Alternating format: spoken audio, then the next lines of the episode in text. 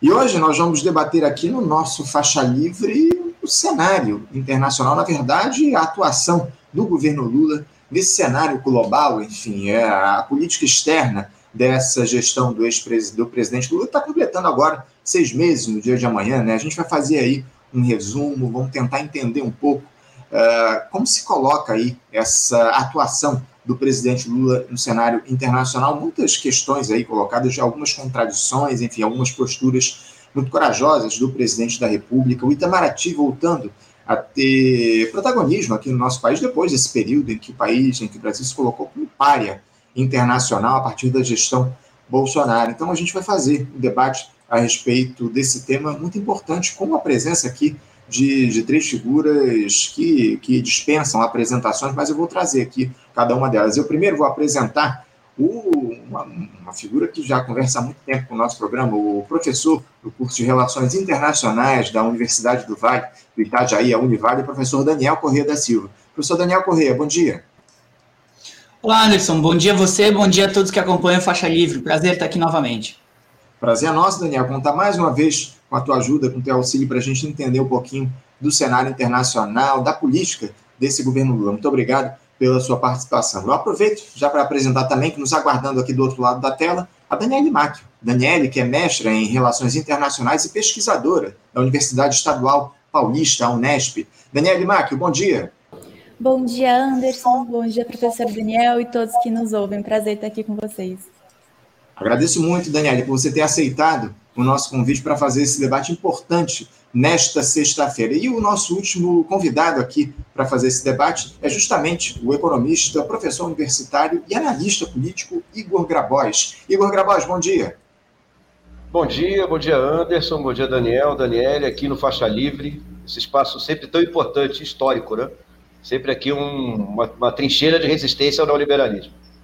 É isso. Muito obrigado, Igor, pelas palavras e pela sua participação. Primeira vez que a gente conversa aqui no Faixa Livre, um prazer te receber no nosso programa, Igor.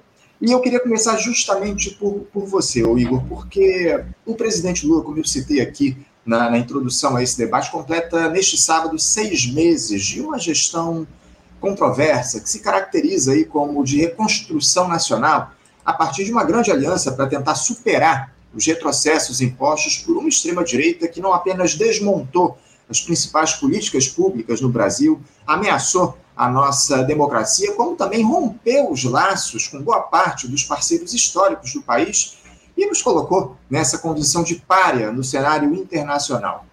E é justamente, o, o Igor, nesse campo que a atual gestão vem tendo o maior destaque, digamos assim. O petista sempre foi uma figura admirada no exterior por sua liderança, pelo seu carisma e sua capacidade de articulação política, acima de tudo.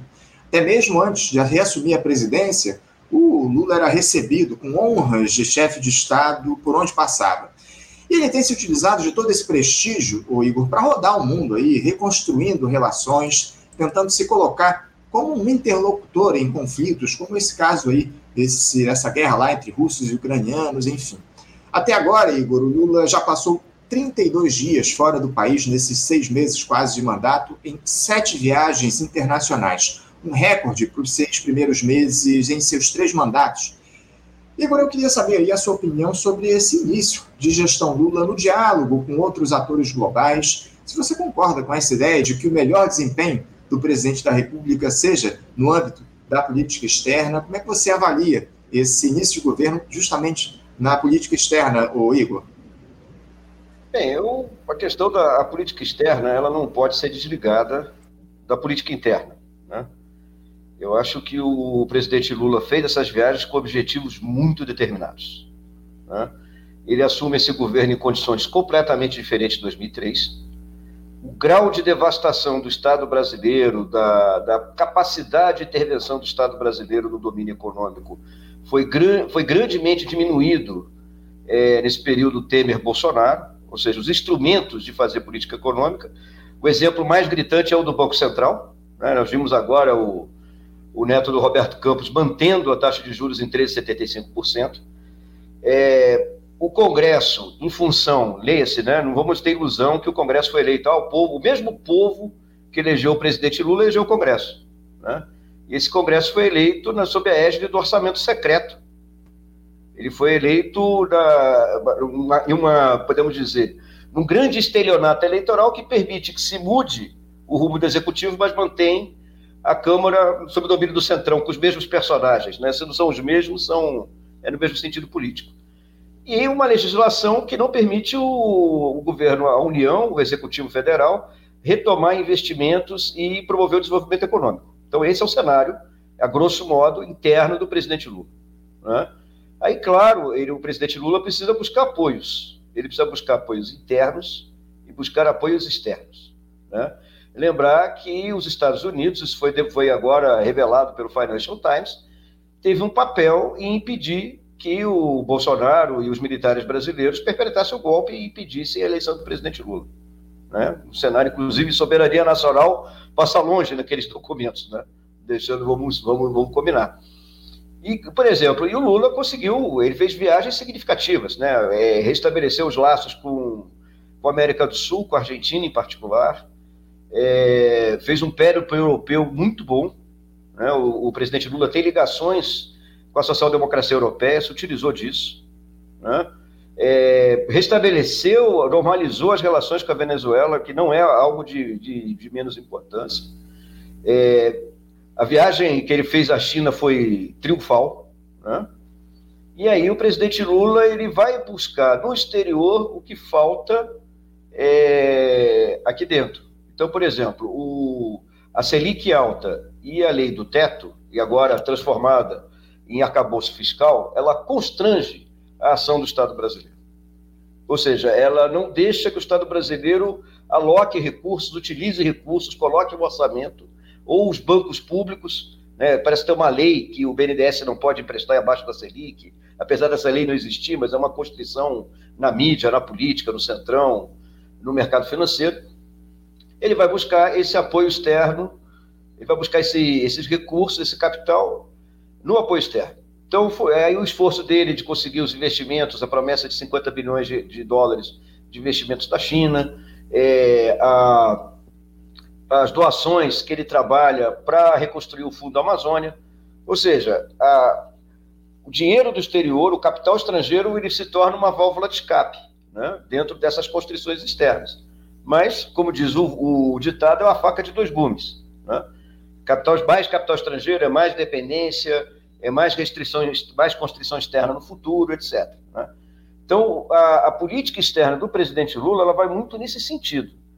Claro, é, para o desenvolvimento brasileiro, a integração da América do Sul e da América Latina em geral, ela é fundamental.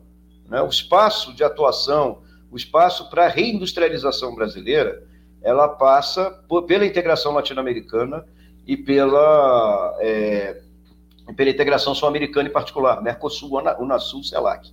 Né? Isso é fundamental, isso voltou, isso voltou para o centro da, da política externa brasileira e que, por motivos de política interna, foi abandonado pelo período Temer-Bolsonaro. Uhum. Então, isso é um grande feito. A retomada com as relações com a África também é fundamental. A África é o espaço de expansão da acumulação de capital internacional. Né? A extrema-direita tenta falar que a África é, é, não tem importância, são países que não, que não têm é, estabilidade, que tem que se relacionar assim, com grandes países mas a fronteira da expansão do capital está lá. A fronteira da expansão da, da acumulação de capital está lá. A China entendeu isso, os Estados Unidos entenderam isso, a França e a Inglaterra não, e não abrem mão é, da sua influência africana, isso não é à toa. Né? E a relação, que é um fio da navalha, com o assim, lateral, com o G7.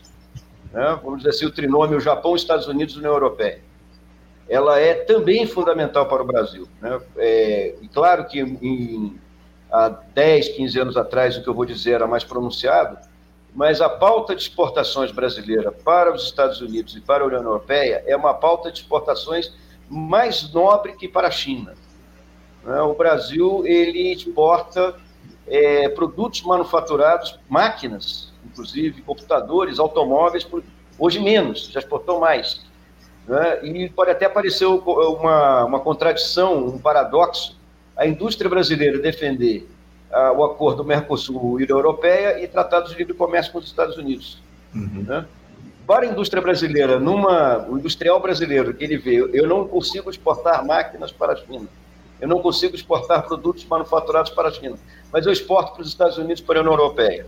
Se tem um acordo, eu vou exportar com mais facilidade. A cabeça do industrial brasileiro é essa, a cabeça imediatista do industrial aqui no Brasil ou das multinacionais que têm sede e ainda produzem aqui no Brasil.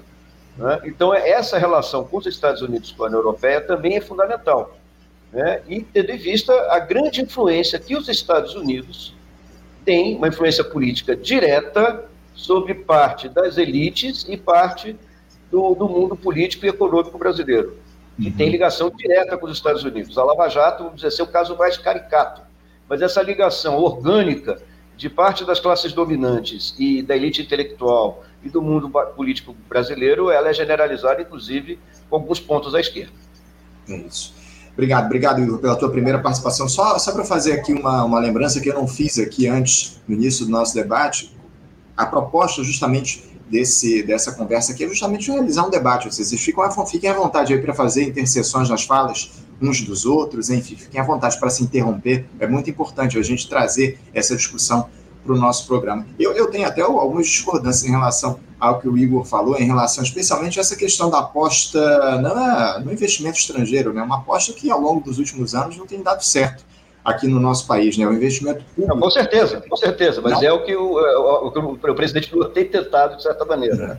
Sem dúvida. Não, está é, claro. Inclusive, o próprio novo arcabouço fiscal deixa isso muito claro. Fernando Haddad já verbalizou isso, né? Que é o desejo dele é justamente essa aposta no capital internacional para alavancar a nossa economia. Ô, ô, Daniel, eu queria te passar a palavra para você também falar a respeito dessa questão que eu levantei para abrir aqui o nosso debate. Você acha que o Lula tem atuado aí de maneira correta nessa interlocução com os demais chefes de Estado? Essa posição mais pragmática que ele tem adotado favorece o Brasil, na tua avaliação?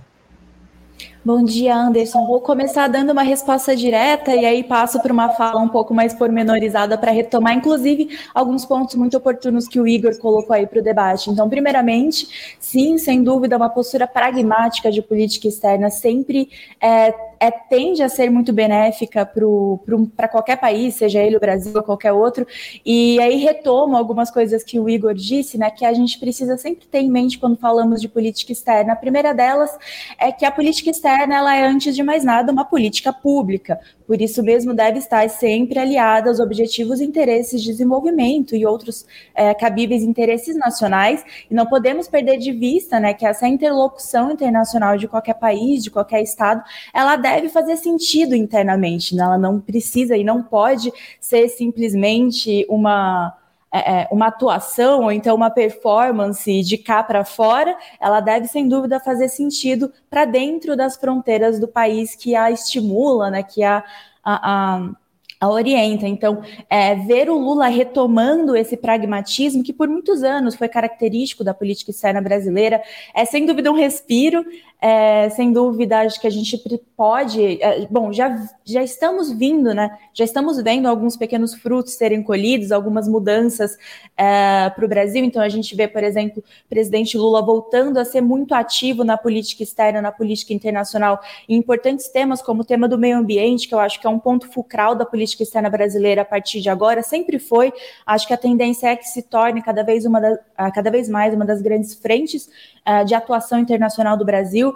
E, bom, em seis meses de governo já, viemos, já vemos aí Fundo Amazônico sendo descongelado, uh, grandes países voltando a ter essa articulação uh, com essa pauta, com essa pauta no Brasil, mais especificamente falando.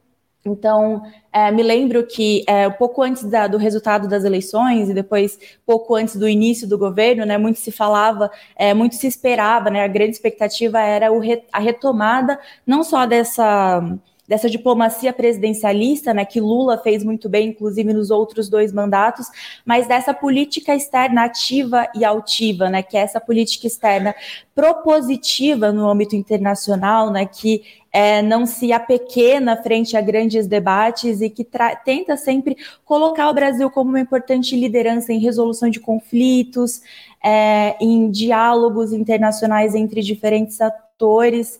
Uh, e claro, altiva, né, pensando aí nesse, nesse pragmatismo. Então, acho que é extremamente importante a gente nunca perder de mente que a política externa, tal qual outras, é uma política pública, por isso vejo com muito bons olhos uma postura mais pragmática do Brasil é, nesse, nessa seara, né, pois, sem dúvida, uh, temos muito a ganhar com isso. E termino minha fala só chamando a atenção para um outro ponto que ainda não foi colocado aqui, mas acho interessante, né? Igor comentou um pouco sobre algumas, alguns desafios internos, né? Que de certa maneira podem vir a impactar positiva ou negativamente na condução da política externa. E acho importante a gente ter em mente também os grandes desafios do cenário internacional para essa política externa brasileira, né? Então, muitas pessoas têm traçado comparativos entre a política externa Lula 3 e a política do Itamaraty em Lula 1 e 2. Eu acho importante termos em mente que o mundo é um mundo muito diferente, né? Então, o mundo de 2023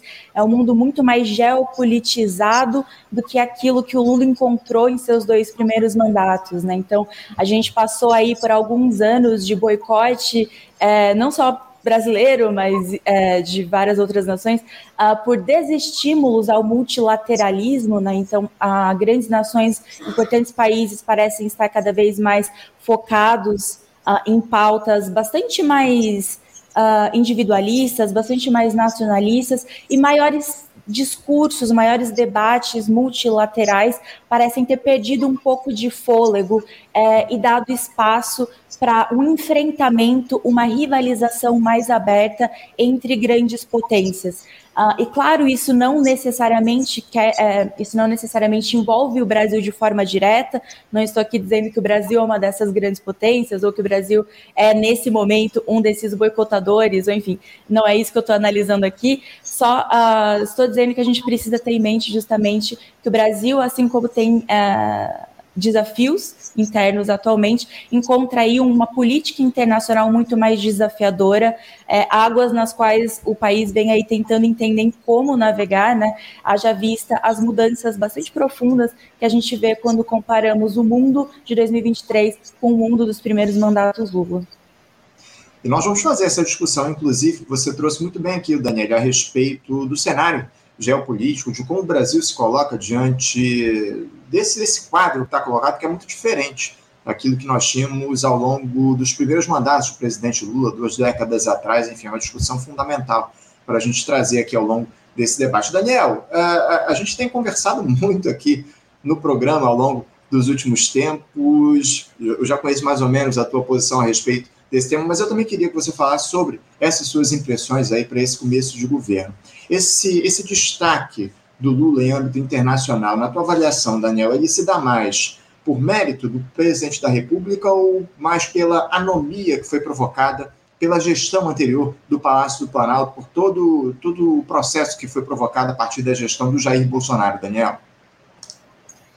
Olha, Anderson, é, primeiramente queria cumprimentar aqui Daniel e Igor também, né? Dar bom dia a vocês uh, e registrar que é, eu diria que tem um, um, somatório das duas coisas nesse sentido, Anderson, e acredito que praticamente a minha avaliação na mesma dimensão, no mesmo peso, assim, porque é, de um fato, de, de um lado, Jair Bolsonaro realmente não tinha mínimas condições de estabelecer uma política externa é, bem estabelecida, bem coordenada, é, bem articulada com outros atores internacionais e, e também é, diante de uma institucionalidade muito fragilizada no sistema internacional, uh, sem, obviamente, querer salvar aqui nada da gestão de política externa de Bolsonaro, mas o fato de ter tido a pandemia no meio do caminho prejudica, inclusive, a articulação de uma chamada diplomacia presidencial. Não estimo aqui que Jair Bolsonaro tivesse grande protagonismo em viagens internacionais, mas no ano de 2019 ele ainda ensaiou algumas visitas né, nessa linha, e quando tinha ainda certos, uh, uh, certos governos que eram mais alinhados à sua linha, à sua articulação política. Né? Foi aos Estados Unidos, esteve com Donald Trump, uh, foi até os governos de extrema-direita da Europa e tentou fazer algumas coalizões. E aqui na América do Sul, ele tentou reativar o chamado Grupo de Lima, né? tentando criar uma nova instituição internacional que fizesse uma integração regional à luz desse conservadorismo e da, da, da linha de extrema-direita contando ainda, por exemplo, com o final de mandato de Maurício Macri na Argentina, né? Então, Jair Bolsonaro, ele, no limite de um constrangimento da institucionalidade internacional, ele ainda fez alguns movimentos e tentou atuar na sua direção, na sua linha política. Felizmente não foi exitoso em nada do que tentou, né? É, mas teve algum ímpeto de fazer essa movimentação. E eu digo que há sim uma grande posição aqui é, de méritos do próprio presidente Lula agora nessa retomada de giros internacionais e de articulações, e eu diria que existe aqui pelo menos uma combinação de dois grandes fatores. O primeiro deles é o que, de fato, Lula tem pessoalmente um ímpeto maior de fazer uma diplomacia presidencial como uma linha sua de estrutura de governo. E, por outro lado, eu diria que das contradições do conflito entre Rússia e Ucrânia, houve uma certa recomposição, pelo menos em tentativa, de rearticular certos organismos internacionais que vinham adormecidos na última década. Por exemplo, a própria União Europeia, que foi extremamente desarticulada durante a pandemia, não conseguiu estabelecer uma agenda uh, coletiva para lidar com essa emergência sanitária internacional. Ou a Organização Mundial do Comércio, que também não conseguia ser o principal locus de debate, de discussão sobre o comércio internacional e ficou totalmente marginalizada diante de uma disputa comercial entre China e Estados Unidos, por exemplo. Essas instituições, essas organizações, elas voltam a, a, se articular, elas voltam a se organizar na esteira da guerra entre Rússia e Ucrânia, o que contraditoriamente, né, ou paradoxalmente, acaba reaproximando esses países que buscavam muitas iniciativas individuais na última década, diante de um cenário de crise, com a eclosão uh, da crise de 2008, nós vimos que uma certa governança global que vinha se estruturando com um rol de instituições internacionais vai sendo absolutamente corroído por pouco mais de uma década. E eu diria que o cenário da guerra ele volta a articular agendas entre esses países. E Lula volta num cenário em que essas agendas estão tentando ser rearticuladas. Eu não tenho esperanças de que elas realmente uh, vão retomar o êxito que tiveram no final dos anos 90 e no início dos anos 2000 em termos de solidez institucional. Mas Lula volta num cenário em que essa agenda ela tenta ser retomada. Então ele é, é, participa ativamente dessa retomada. Por exemplo, as reuniões uh, em que Lula é convidado a participar do G7, né, como presidente brasileiro, o único que foi convidado por três vezes a estar em reuniões do G7, o próprio G7 em si estava muito desarticulado antes do conflito entre Rússia e Ucrânia. Uhum. Né? Ele mesmo perdia sua capacidade de uh, governança global, mas é, essas potências voltam a se organizar diante do conflito. Então, eu diria que há uma combinação de méritos do próprio presidente Lula, que de fato tem um ímpeto pessoal em fazer uma diplomacia presidencial que é mais ativa do que pelo menos os três mandatos anteriores, tanto de Bolsonaro, quanto de Temer, quanto de Dilma. É, e, ao mesmo tempo, ele ocupa, assim, um espaço que ficou vago é, diante da inação de Jair Bolsonaro, uma política externa que foi isolando cada vez mais a posição brasileira no cenário internacional. E aí eu relativizaria também um pouco esse isolamento é, é, de Jair Bolsonaro, porque o isolamento em si eu não consideraria exatamente ruim é, mas quero tentar precisar isso. Porque se fosse um isolamento galgado na afirmação de posições soberanas do Brasil no sistema internacional, é, eu, por exemplo, não tenho nenhuma ilusão de que nós tenhamos que, ter, que receber elogios de instituições como a União Europeia ou a Embaixada dos Estados Unidos aqui no Brasil. Portanto, esse isolamento é, do qual Jair Bolsonaro fez parte, ele era prejudicial num duplo sentido, porque era um isolamento de não enfatizar certo pragmatismo aqui, como a Daniela registrou no cenário internacional, mas era também um, um, isolamento que não era de afirmação de posições soberanas do Brasil. Muito pelo contrário, era um isolamento diante da completa incapacidade de realizar articulações internacionais e criar algo que realmente afirmasse o Brasil de maneira soberana dentro do sistema, né, Anderson? Muito bem colocado, Daniel, muito bem colocado essa tua, essa tua última questão que você trouxe aqui para a gente. O, o, Igor, eu quero te deixar à vontade para você fazer, tecer seus comentários a respeito do que foi dito até aqui pelo Daniel e pela, e pela Daniele, e, mas eu também queria acrescentar uma outra questão, porque a gente sabe bem, Igor, que esse capital diplomático e político acumulados pelo Lula nos seus mandatos anteriores garantem a ele, evidentemente, um papel de protagonismo lá fora. No entanto, como a própria Daniele citou aqui, o quadro internacional é bem diferente daquele que a gente tinha quando o petista assumiu a presidência da República pela primeira vez duas décadas atrás. Uh, Igor, você considera que a política externa desse governo Lula III fez os ajustes, as reavaliações necessárias em relação ao que foi adotado nos dois primeiros mandatos? O Itamaraty se adaptou a esse novo cenário geopolítico, na tua avaliação? Eu, eu acho que ainda é cedo para a gente ter uma avaliação nesse sentido. Né? O Itamaraty, desde o governo Jânio Quadros, vamos dizer assim, né? ele tem tido uma, uma certa continuidade, né? O, sempre aparentemente em contradição, às vezes, com a política interna. Né? É, é o marco da história da diplomacia brasileira, a Daniela e o Daniel, que são especialistas em, em relações internacionais, devem ter isso sempre presente, que foi o reconhecimento da independência das colônias portuguesas da África, das antigas colônias portuguesas da África, antes, inclusive, da União Soviética. Né? O Brasil reconheceu rapidamente, e inclusive desarticulado com os atores da, do conflito da, da, das colônias portuguesas com a metrópole. Né? Então, isso é um exemplo. E a gente for ver, por exemplo, o, o ministro Celso Amorim, né? ele é um descendente direto de Italo né? ele é um descendente direto dessa tradição Itamaraty, que às vezes mais alinhado com, com o G7, mais, às vezes com mais uma, uma perspectiva do Sul global, né? ele tem mantido essa continuidade. Até, por exemplo, no final, na guerra da. Em alguns momentos, não sei se o Daniel e a Daniela que acompanham isso com uma lente profissional, concordam comigo, teve até algum momento que a posição do governo Bolsonaro não foi tão ruim em relação à Ucrânia e à Rússia. Eu creio que isso não foi uma coisa na cabeça do Bolsonaro. Eu acho que o, ah, vamos dizer assim, o núcleo duro do Itamaraty chamou o Carlos França, que é um diplomata de carreira, que era o, o ministro, e falou: olha, agora é coisa séria. Você fala para o teu chefe que é guerra e ele tem que não dá para não dá para ficar brincando, não dá para ficar chamando Madame Macron de feia, ter orgulho de ser párea, porque a coisa agora o bicho está pegando, é guerra, né? E com guerra não, não, não dá para se brincar. Creio que o Itamaraty e há notícias que o Itamaraty tentou fazer um trabalho de contenção de danos né? Isso também, e, ou seja, o Itamaraty é uma burocracia estável para o bem e para o mal. Né? Ele é uma burocracia estável dentro do, do, do, Estado brasileiro.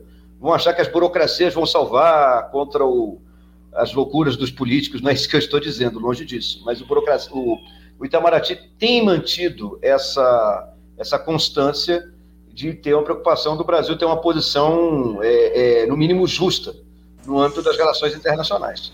Então, essa é uma, é uma questão. E o Itabaraty, vamos, vamos pensar bem, né, a, a, a, política externa brasileira, ela é um dos vetores da projeção internacional do Brasil. Né? E eu tendo a pensar um pouco a projeção internacional, né, menos como uma projeção de relações internacionais, mas como uma, uma, uma, uma projeção de poderio econômico e militar. Uhum. Né? O Brasil tem algum poderio econômico, já teve mais, né, a destruição da indústria brasileira, a desarticulação dos sistemas de ciência e tecnologia, esse processo é, que chega a ser doloroso de desindustrialização do Brasil, a reprimarização da economia brasileira, o empobrecimento brutal da, da, da pauta de exportações do Brasil, esse, esse predomínio do agronegócio, né? É, que tem uma política. O BNDES não consegue florescer, o BNDES não consegue é, emprestar para a indústria, que seria o grande, é, grande banco fomentador do desenvolvimento brasileiro, não, mas aí tem plano safra, todo ano tal do plano safra, né, uma agricultura que não paga imposto, que não paga imposto territorial, não paga imposto de exportação, a lei Candia uhum. que, que destrói as finanças dos estados exportadores, em suma. Né? Mas o Brasil ainda, pelo seu tamanho, pela sua tradição, etc., tem um poderio econômico. Né? E o poderio militar brasileiro é pífio. Né? As Forças Armadas brasileiras elas são mal equipadas, são equipadas com equipamento estrangeiro. Quando ele é bom, é, não consegue ter a logística e a, e a transferência de tecnologia necessárias para que o Brasil tenha as Forças Armadas brasileiras, com, com, com raras honrosas exceções. Por exemplo, o caso do Gripen. Que, é, o caso do Gripen não é uma honrosa e rara exceção. O caso do Gripen é um caso a ser estudado de fracasso de transferência de tecnologia. Né? É, o submarino já é bem melhor a situação. É, ou então compra material de segunda mão, né, tem uma dependência absoluta e aconteceu aqui no Brasil, em pleno governo Lula, nas barbas do governo Lula, a comandante sul do, do Pentágono, né, e que o nosso Ministério da Defesa é uma divisão né, do Comando Sul do Pentágono, junto tem a quarta frota, é, Exército dos Estados Unidos para o Sul, sei lá, não me lembro quais são os termos das, das armas, e tem lá o Ministério da Defesa Brasileiro. Inclusive, um general brasileiro, ainda no governo Lula, ele continua, é um cargo do, do Exército Brasileiro, o general brasileiro é subcomandante do Comando Sul. Né? Eu vou propor que nós façamos o Comando Norte e convidar um general brasileiro para ser o general é, estadunidense para ser o, o, subcomandante aqui. Né? É, ela veio para cá fazer uma visita de inspeção. Sim, a Laura Richardson, né? Ela não, não é, a Laura Richardson, ela não veio visitar é, tratar. Não, primeiro é o seguinte: ela é uma comandante, ela está subordinada ao chefe conjunto, que por sua vez é subordinado ao, ao secretário de defesa, ou seja, o, o equivalente ao José Múcio é o secretário de defesa. Ela é, uhum. vamos dizer assim, pelo que eu estou olhando, ela é o terceiro escalão. Né? Mas ela foi recebida por todos os comandantes pelo José Múcio, com honras. Isso tudo bem, vem aqui, você recebe, né? você, você as relações internacionais não são feitas apenas com funcionários do mesmo ranking. Né? O, o, Celso Amorim foi recebido por Putin. Né? Sim. E o Celso Amorim, a rigor, é um assessor, não é nem ministro. Uhum. Né? Então, isso é. A formalidade não, não, não, pauta, mas isso tem um pouco de. As relações internacionais necessitam de alguma formalidade, né? do respeito mútuo entre os países, etc. E ela foi visitar o Centro de Comunicação Social do Exército, o Comando de Defesa Cibernética, e ela foi visitar as instalações. E eu vi várias notícias, não da imprensa, mas do, do oficiais do Exército, e da Força Aérea e da Marinha, que ela foi, ela foi, ela foi é, verificar o grau de aprestamento das instalações. Uhum. No meu tempo, se chamava inspeção. Né? O comando superior vai na unidade, num, numa instalação subordinada, hierarquicamente, e vai lá ver se está tudo bem. É o que ela vem fazer. Né? Então, é, o que, que acontece? O, o, as Forças Armadas Brasileiras têm uma diplomacia própria. Elas têm uma diplomacia apartada da diplomacia do Itamaraty. O Itamaraty faz uma coisa, os setores de relações internacionais das, das, três, das três forças, o da, do Ministério da Defesa não existe, ele é, ele é uma, uma ficção, mas o, o, das três forças é ativo, né? age em coordenação, e esses, eles fazem uma política externa própria. Uhum. Uma política externa que não é, inclusive, é, aprofundando a subordinação militar do Brasil à OTAN. Né? É padrão Sim. OTAN, etc. Então, é, vamos dizer assim, se existe essa projeção presidencial correta, retomada da integração sul-americana, corretíssimo, os, é, trazer os BRICS de novo para o protagonismo da, da, da, das relações externas brasileiras. O BRICS é, um, é, é fundamental para o Brasil. Não é à toa que ele é, tanto, ele é tão atacado pela mídia vira-lata. Uhum. Isso aí, o que eles querem? São países que cada um tem um interesse próprio. Sim, os países se reúnem em organismos internacionais com interesses divergentes. Não haveria, se todo mundo tivesse interesses unívocos, não tinha necessidade de criar um organismo internacional.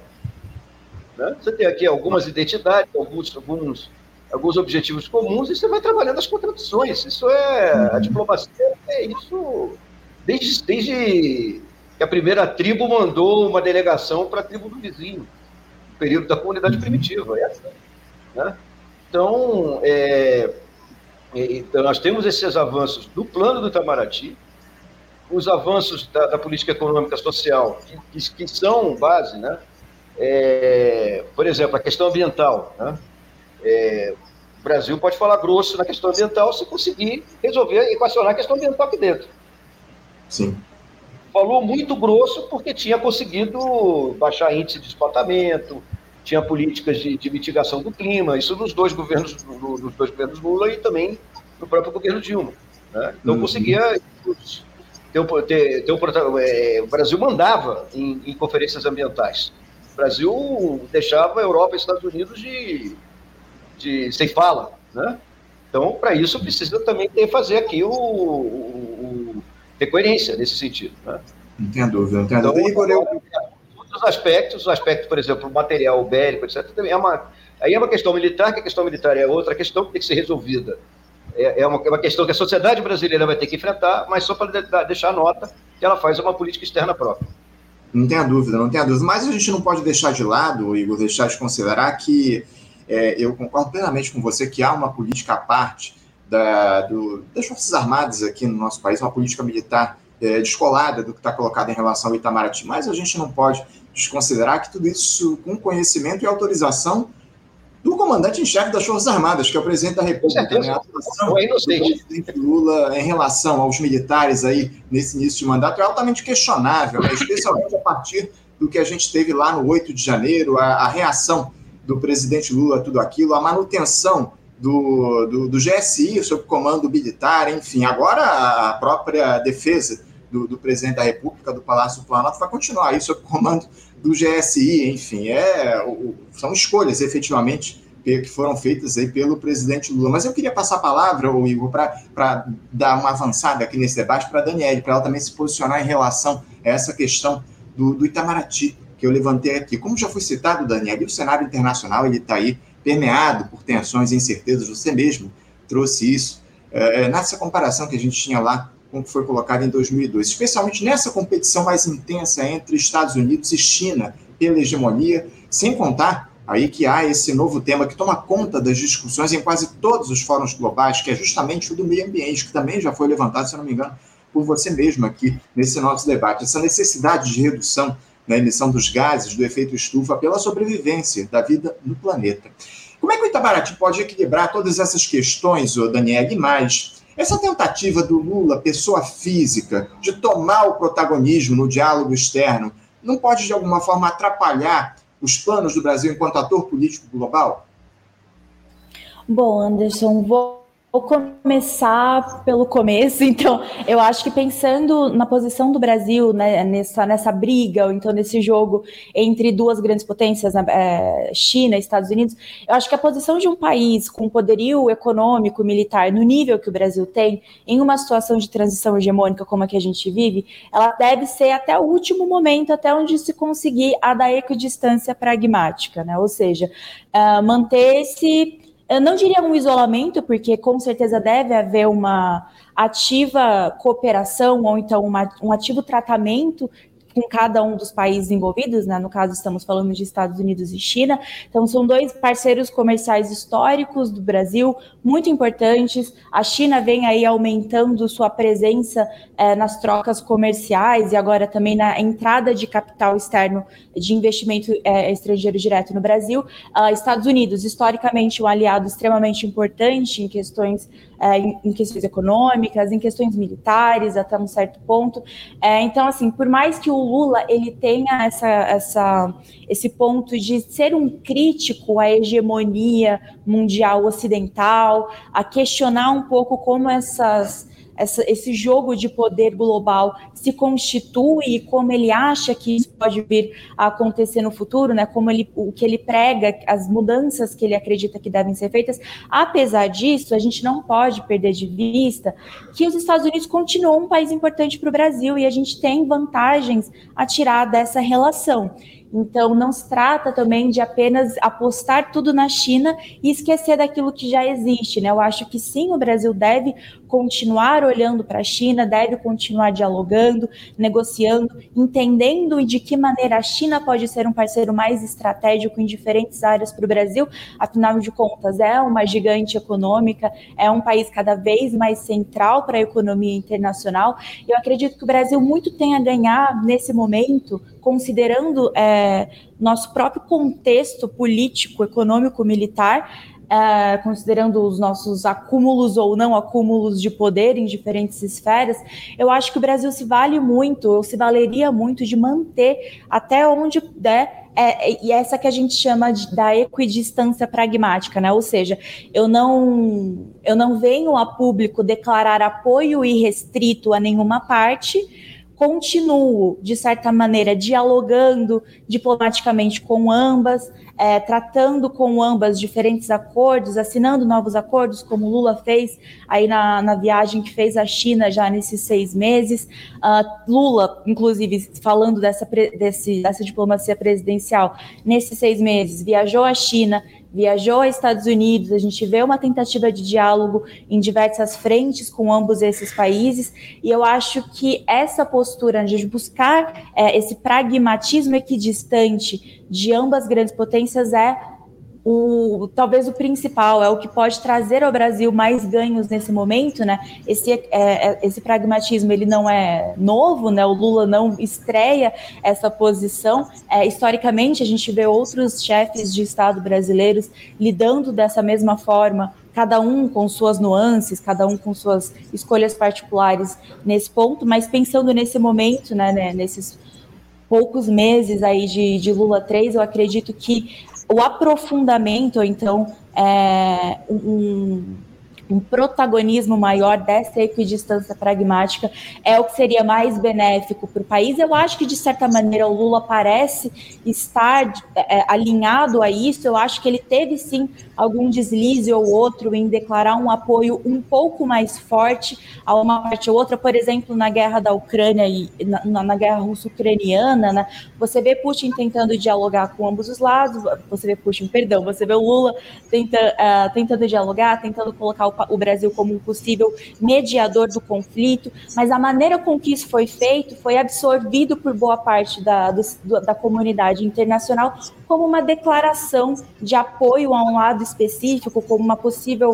Uh, talvez um, uma amizade ou então uma proximidade um pouco maior com Rússia. Não sei dizer se essa era de fato, se esse era de fato o objetivo do presidente, mas acredito que a maneira com que isso foi feito, e aí eu entro nesse ponto desse protagonismo mais individual, né, do Lula pessoa física, não do Lula chefe de Estado necessariamente. E eu acho que isso pode ser muito bom, isso pode ser muito prejudicial. Nesse ponto, por exemplo, eu acho que esse fato, a maneira com que o Lula veio a público fazer declarações, a maneira com que as reuniões dele com é, atores ucranianos, com atores russos, foi publicizada, e aí talvez possa ter também, claro, um dedo de mídia é, enviesada nesse bolo todo, Uh, mas eu acredito que houve talvez algum pequeno deslize que veio, eu acredito, de um protagonismo muito forte da pessoa e não necessariamente do Estado, da burocracia uh, de política externa brasileira, aí pensando em Itamaraty,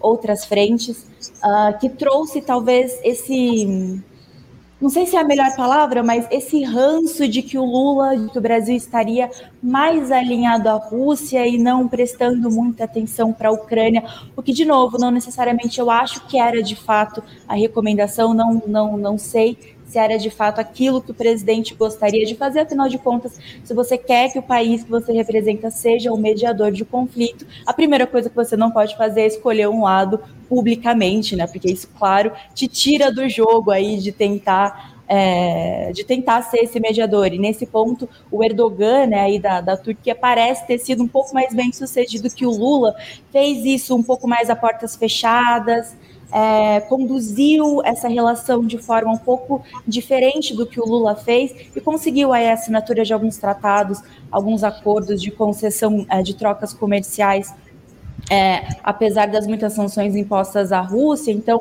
me parece que é, houve um erro de cálculo ou algum erro de postura, é, não sei avaliar exatamente qual dos dois seria mais importante nesse momento, uh, nessa questão. Outra questão também que eu acho interessante para a gente pensar um pouco isso é a própria questão da Venezuela. Então, como foi dito aqui, eu concordo, eu acho que é importantíssimo retomar essas relações com Venezuela, um país muito importante dentro do cenário latino-americano. Então, não acho que a decisão de retomar esse diálogo, de aprofundar esse diálogo, foi errada, de maneira alguma, acho que serve aos interesses do Estado, sobretudo no médio e longo prazo, né, que eu acho que é quando a gente vai ver, talvez, vai colher um pouco mais de frutos dessa, dessa relação, pensando talvez em uma, um possível aprofundamento de trocas comerciais futuras que possam vir disso, uh, mas enfim, pensando no agora, né? Acho que a decisão foi válida, mas talvez a maneira com que algumas declarações do presidente vieram a público deram brecha para que fossem interpretadas de uma forma não necessariamente alinhada àqueles que eram os objetivos dele com essa visita, né? Então você tem um monte de gente aí da mídia e outros analistas é, batendo muito no Lula, dizendo que era um absurdo é, ele é, ele vir público falar que eram legítimos é, é, os abusos aos direitos humanos do regime venezuelano e coisas do tipo. E aí você tem uma série de interpretações equivocadas, né? E talvez que não tenham assim todo, todo um certo cuidado. E aí eu acho que, em parte, isso é claro, mídia e analistas um pouco mais enviesados se valendo dessa brecha para aprofundar algumas críticas. E também eu acho que ele Lula não foi necessariamente feliz na maneira com que ele lidou com essa questão em alguns momentos, né? Então, hum. é, criticar as sanções impostas contra a Venezuela, com certeza, elas são arbitrárias, muitas delas. A gente sabe que é, muito da crise venezuelana hoje em dia, ela advém de algumas dessas sanções, de algum desse tratamento que o país vem recebendo da política da, da, comunidade internacional, né? Mas é óbvio que a gente não pode atrelar toda uma crise humanitária a um fator único, né? Que seria esse fator externo, no caso da Venezuela. Então, acho que talvez faltou um pouco de cuidado na hora do Lula precisar um pouco exatamente aquilo que ele estava apoiando e o que ele estava criticando, né? Então, é, talvez essa diplomacia presidencial, apesar de ter sido muitíssimo importante em Lula 1 e 2, e acredito que tem espaço para voltar a ser muito importante agora em Lula 3, sobretudo pensando nos, é, nas gestões passadas, que se valeram muito pouco desse, desse mecanismo, é, apesar de achar, enfim, para concluir minha fala, que eu já falei demais, apesar de concordar com o, as benesses né, dessa forma de fazer política externa, dessa forma de se projetar internacionalmente, eu acho que talvez é preciso também dividir um pouco é, e ter um pouco mais de precisão entre o que é Lula pessoa física, o que é Lula chefe de Estado representando o Brasil em áreas internacionais, para que se tenha um pouco mais de cuidado, para que esse tipo de discurso seja talvez um pouco mais refinado ou tenha um tom diferente, para não abrir brechas para interpretações que podem ser possivelmente danosas para a imagem do Brasil, no uhum. ponto de vista regional, do ponto de vista internacional, mas também internamente falando, né, para não criar aí mais burburinhos em relação a posicionamentos, ideologias, enfim. Parece que a, a Daniele leu aqui o meu, meu roteiro do programa, porque o nosso próximo tema é justamente esse que ela levantou aqui, já adiantou para a gente, que é essa questão relativa à América do Sul, as relações, as, as falas aí do Lula em relação à Venezuela, inclusive ontem ele se, se colocou em relação a esse tema. Enfim, mas antes de, a gente tocar aqui nessa, nesse tema do, do Brasil em relação ao Mercosul, Daniel, eu queria te passar a palavra pelo seguinte: você fica à vontade também para tecer seus comentários a respeito do que foi dito até aqui. Mas o Lula, ele tem exigido aí em quase todos os espaços que ele participa a inclusão, Daniel, do Brasil como membro permanente no Conselho de Segurança da ONU. Nunca houve aí, desde o estabelecimento da Organização das Nações Unidas, lá em 1945, uma mudança nas cadeiras permanentes do seu Conselho de Segurança, tendo aí Estados Unidos, Reino Unido, França, Rússia e China como membros permanentes. Por mais que a composição geopolítica tenha mudado muito, o Daniel, bastante aí desde o início da Guerra Fria, de lá para cá, o, que o Brasil assuma uma posição de protagonismo, não há como a gente negar que o Brasil tem uma posição efetivamente de protagonismo aí nesse cenário, especialmente no tema das mudanças climáticas, como a gente já disse aqui. Uh, por mais que o Lula seja uma liderança muito respeitada, não é uma tentativa nesse momento de indefinições, Daniel, de o Brasil dar um passo maior do que a perna. Uh, não é uma crença exagerada do Lula em relação ao poder que ele tem para avançar externamente? É, eu diria que sim, Anderson, e é, na verdade, um apelo muito mais moral do que propriamente uma manifestação de força política. E Lula, nesse sentido, é um político extremamente habilidoso para apelar a uma certa concepção moral da política. Usa isso é, recorrentemente na política interna e usa também na política externa, quando ele diz, alegoricamente, né? Eu vou para a cama todas as noites pensando por que, que a gente usa o dólar ainda para fazer transações internacionais. E uma série de, de discursos que, na verdade, não vêm seguidos de uma consequência. E aí, se a gente for, né, antes de fazer essa transição para a América do Sul, mas eu, eu, eu, fico tentado a fazer uma comparação mínima. Quando Hugo Chávez, por exemplo, vai à tribuna da ONU e diz esse espaço aqui cheira a enxofre, porque ontem esteve o diabo aqui, né, a declaração icônica de Hugo Chávez, ele dá consequência à fala. Quer dizer, ele realmente vai para cima dos Estados Unidos e nacionaliza o petróleo venezuelano e compra a briga com as principais petroleiras multinacionais. O Lula não. O Lula fala: não entendo porque o dólar ainda é utilizado. E tá lá, tá lá entregando, por exemplo, né? Ele vai à Europa e diz: eu queria importar o, o primeiro-ministro alemão para cá, para que a gente pudesse industrializar o Brasil. Cinco dias depois, ele está no Centro-Oeste anunciando o maior plano safra da história. E aí a, a conta não fecha, né, Anderson? Não, é. e, e um detalhe, desculpa até te interromper, porque esse é um assunto que a gente tem debatido muito aqui no programa. O Plano Safra, Daniel, que oferece 364 bilhões de reais para o agronegócio e 77 bilhões para a agricultura familiar. familiar. Exatamente. Então, a, o, o, choque aqui, a contradição fica evidente, porque o orçamento ele é, ele é no final, a, a principal expressão material de priorização política. O Lula está dizendo objetivamente: eu estou com o agro, eu quero o agro do meu lado. Né? É, eu não, e eu vou desprezar a agricultura familiar, eu vou entregar o resto, o que sobrar eu jogo na agricultura familiar. A agricultura dizer, é familiar que coloca 70% dos alimentos na mesa dos brasileiros, Daniel. Exatamente. E, na imensa maioria das vezes, sem envenenar a população, né? Não é o que faz o agronegócio. Bom, nesse quadro aqui, Anderson, eu diria nós temos uma diferença grande de estatura entre os políticos. E aí eu quero passar um pouco por essas circunstâncias do que é anunciado, do que é o discurso versus o que é a prática, para a gente ir para o tema do Conselho de Segurança, é, finalmente, na direção da sua pergunta. Por quê? Porque o Brasil hoje, né, o, o, o Igor registrou aqui, e eu subscrevo as palavras, né, o Brasil hoje é, é um país muito mais dependente economicamente do que foi nos dois primeiros mandatos, e eu diria, por obra também dos dois primeiros mandatos, que foram adensando, né, entregando o Brasil cada vez mais nesse caráter dependente no terceiro mandato do Lula. E nesse sentido, nós temos, por exemplo, um agronegócio aqui, o latifúndio, brutalmente dependente da China, uma dependência tecnológica e militar extraordinária dos Estados Unidos, que também é reavivada, porque, por exemplo, o Brasil fechou um acordo militar com os Estados Unidos em 1944 esse acordo durou 33 anos, ainda no final do primeiro governo Vargas.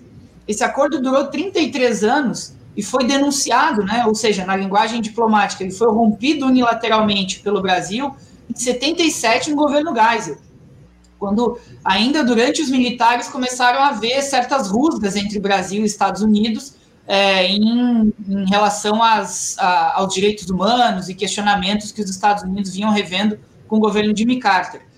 E uh, é, 33 anos depois, o Brasil fecha um novo acordo militar com os Estados Unidos no apagar das luzes do governo Lula em 2010 e volta nesse acordo a trazer os Estados Unidos para próximo do Brasil em treinamentos militares, em acordos de cooperação técnica. Então, quer dizer, o Brasil volta a aproximar os Estados Unidos dessa influência que o Igor também registrou aqui, é, do Comando Sul dos Estados Unidos, e uma reativação da Quarta Frota.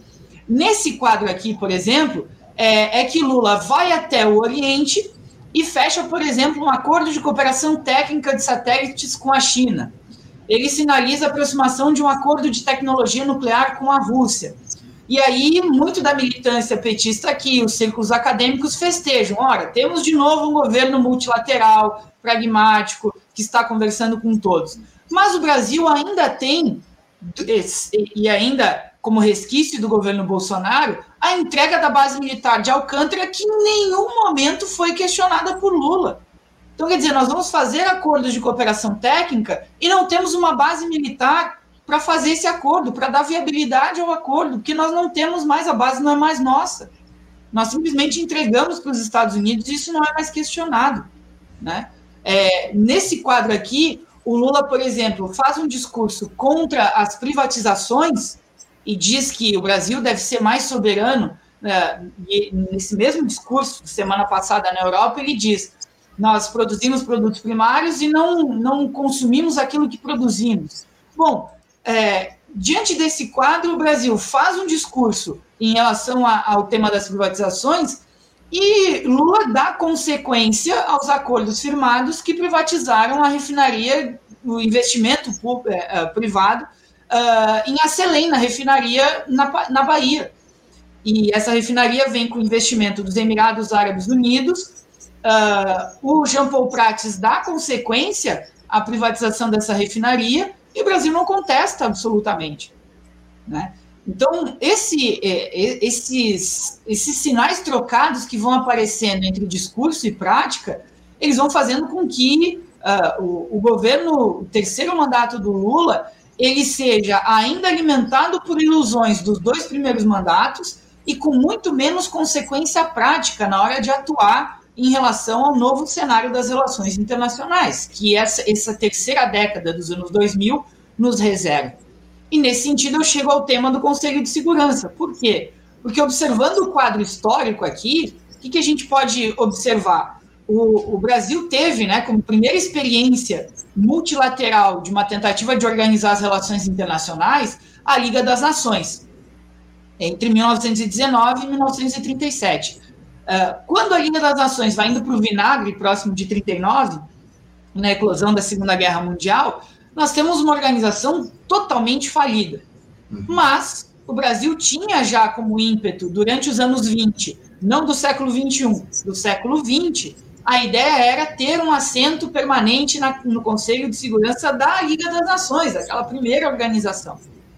E o Brasil disputava é, uma vaga nesse conselho e entendia que deveria, em função disso, ter uma política externa que fosse de acordo com o que era o interesse das grandes potências da época. Então, o Brasil faz sinalizações aos Estados Unidos, à Inglaterra, que cultivam, na verdade, um processo de transição hegemônica muito parecido com o que nós temos hoje entre Estados Unidos e China. A questão é caminhar num delicado limiar em que possa se atender a essas duas potências, uma decadente e uma emergente, para tomar a hegemonia internacional. E aí o Brasil vai uh, pisando em ovos e tentando conduzir a sua política externa de uma maneira que agrade a essas potências internacionais. E, claro, mundo eminentemente ocidental naquele período. E aí nós temos autores clássicos das relações internacionais que vão vendo como aquilo, é, é, na verdade, se revelou em 20 anos de crise. Nós estamos tendo, como diz Eduardo Caro, um autor das relações internacionais, que registra o que foram esses movimentos entre o fim da Primeira Guerra e o início da Segunda Guerra. O Brasil tenta é, reeditar esse processo de protagonismo internacional agora, reivindicando de novo uma cadeira permanente no Conselho de Segurança da ONU. E eu diria, com os mesmos princípios de conduzir a política internacional através de preceitos morais. Deu errado lá na Liga das Nações, porque o Brasil queria ser o um membro do Conselho de Segurança da ONU e quem virou era um par internacional. Quem assumiu a cadeira foi a Alemanha, Anderson, uhum. que era o par internacional da época que era o patinho feio da situação, ninguém queria saber da Alemanha. Só que o que, que a Alemanha tinha? Poder. E ela não conquistou esse espaço por merecimento, recebendo um carinho na cabeça como um cachorro adestrado. A Alemanha botou o pé na porta e disse o seguinte: nós importamos o suficiente para fazermos parte desse conselho e tomada de decisão internacional. Mais uma vez, e agora de forma, eu concordo com você, Anderson, ainda mais anacrônica, o Brasil tenta reivindicar uma cadeira no Conselho de Segurança da ONU, tentando conquistar essa cadeira por bom comportamento. Foi o erro estratégico que levou o Brasil ao Haiti nos anos 2000. Nós fomos para a missão ao Haiti como se isso pavimentasse o caminho para que o Brasil pisasse no Conselho de Segurança da ONU como membro permanente. Resultado: entregamos um país pior do que pegamos no Haiti, um resultado desastroso da operação que fortaleceu ainda mais o poder dos Estados Unidos na região caribenha. E o saldo total agora é de que nós não temos o mesmo ambiente nas relações internacionais. O Brasil hoje participa esporadicamente de algumas missões e tenta algum protagonismo na República Centro-Africana. Mais uma vez, num exercício de terceirização dos horrores que os capacetes azuis da ONU promovem na África, travestidos de ajuda humanitária, e tentando merecer uma cadeira no Conselho de Segurança da ONU, que por parte desses cinco países, eu já antecipo aqui, Anderson, não será concedida, porque essas cadeiras elas são conquistadas, elas não são cedidas aos países. Então o Brasil não vai ter essa cadeira e vai anacronicamente seguir alimentando aqui para o furor da militância de que nós estamos com uma política externa agora que realmente fala de igual para igual com as potências internacionais, quando na verdade é mero efeito retórico. Uhum. Obrigado, Daniel. Obrigado pela tua, pela tua, pelas tuas palavras e por essa resposta a respeito de um tema importante que a gente trouxe, que é esse do Conselho de Segurança da ONU. O, o Igor, eu vou te passar a palavra, fica à vontade também para comentar o que o Daniel, que a Daniela disseram aqui, mas eu queria mais acrescentar uma outra questão e agora sim entrar nesse tema relativo ao nosso continente, porque ontem foi iniciado lá em Brasília, o Igor, o 26º encontro Foro de São Paulo. de São Paulo, algo aí que, que provoca arrepios na espinha da extrema-direita. Criado lá na década de 1990, o Igor, o Foro de São Paulo é a mais importante articulação internacional de partidos e movimentos de esquerda que engloba 27 países da América Latina e do Caribe, e foi alçado ao posto de fantasma pelo bolsonarismo, mais um, né?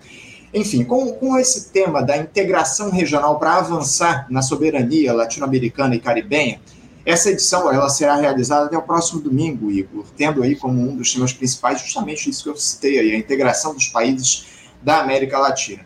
Será a primeira vez o evento volta a ser realizado desde o início da pandemia de Covid-19 no ano de 2020. Igor, qual é o papel que o presidente Lula tem nessa necessária integração entre os países do nosso continente?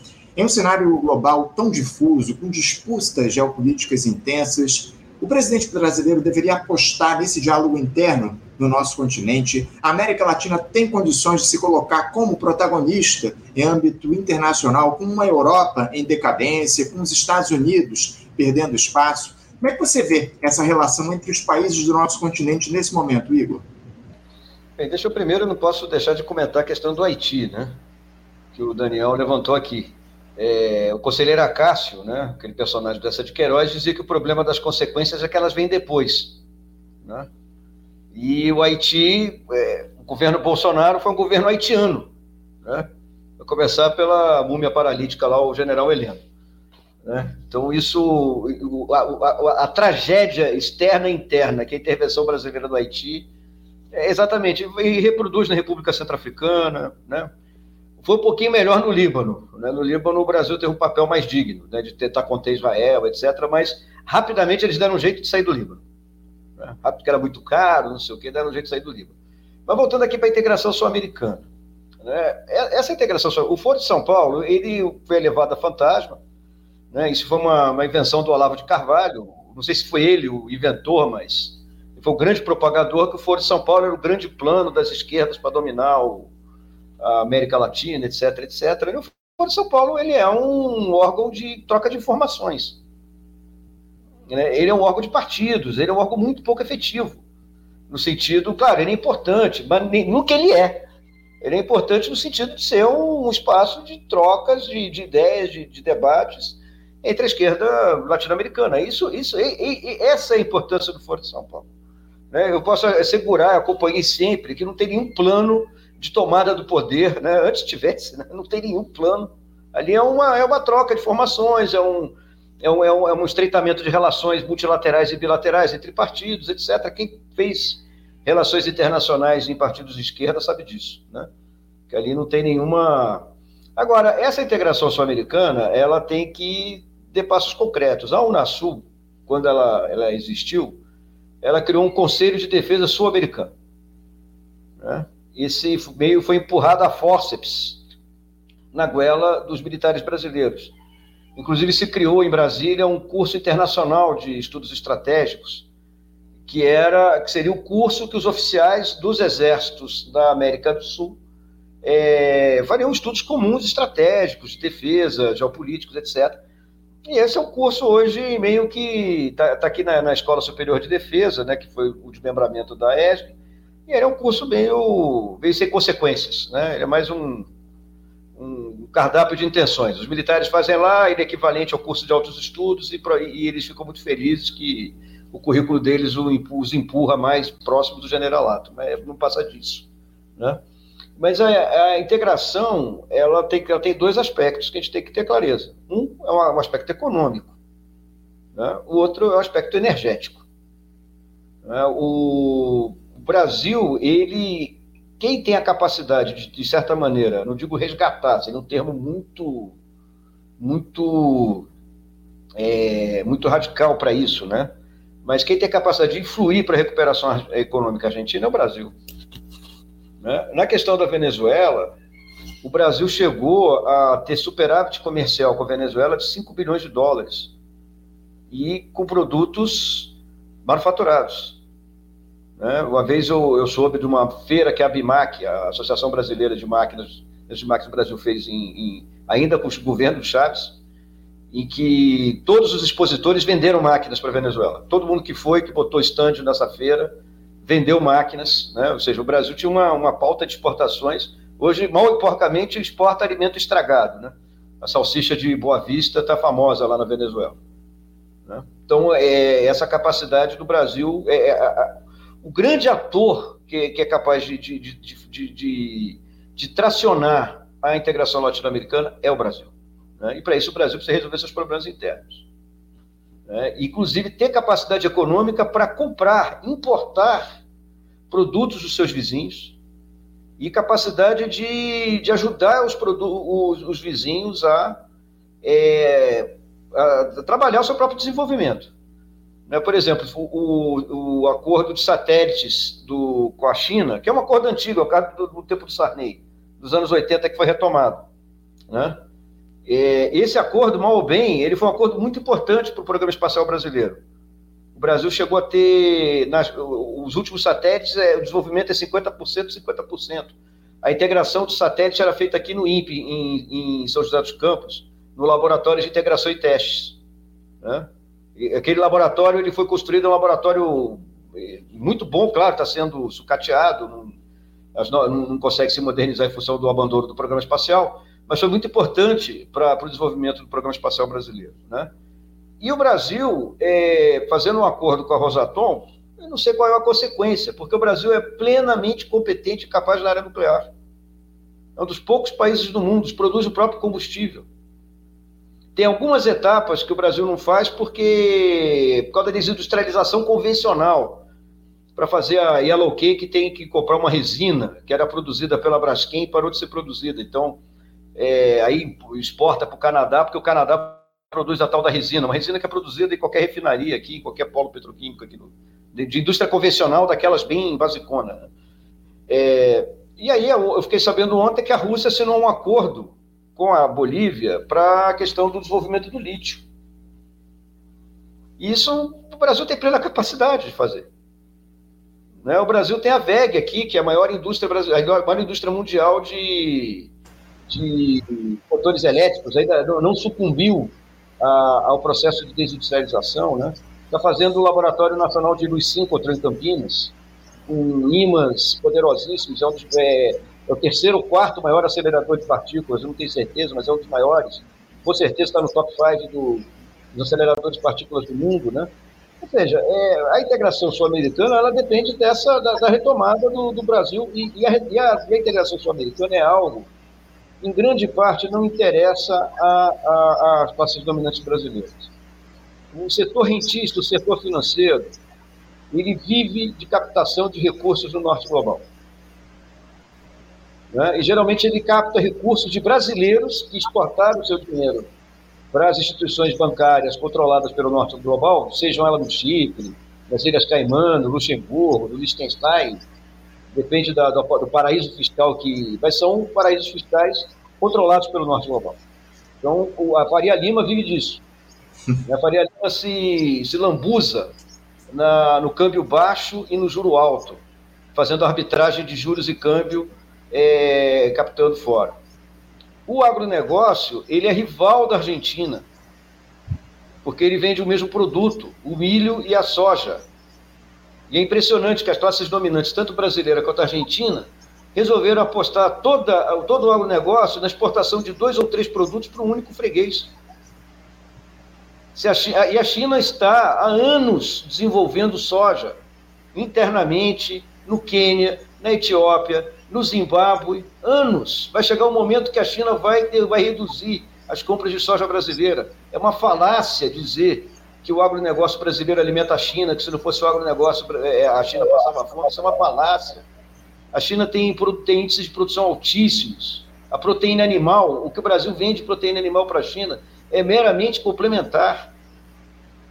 E se, e se, se eles se irritarem com o Brasil, eles buscam outras fontes.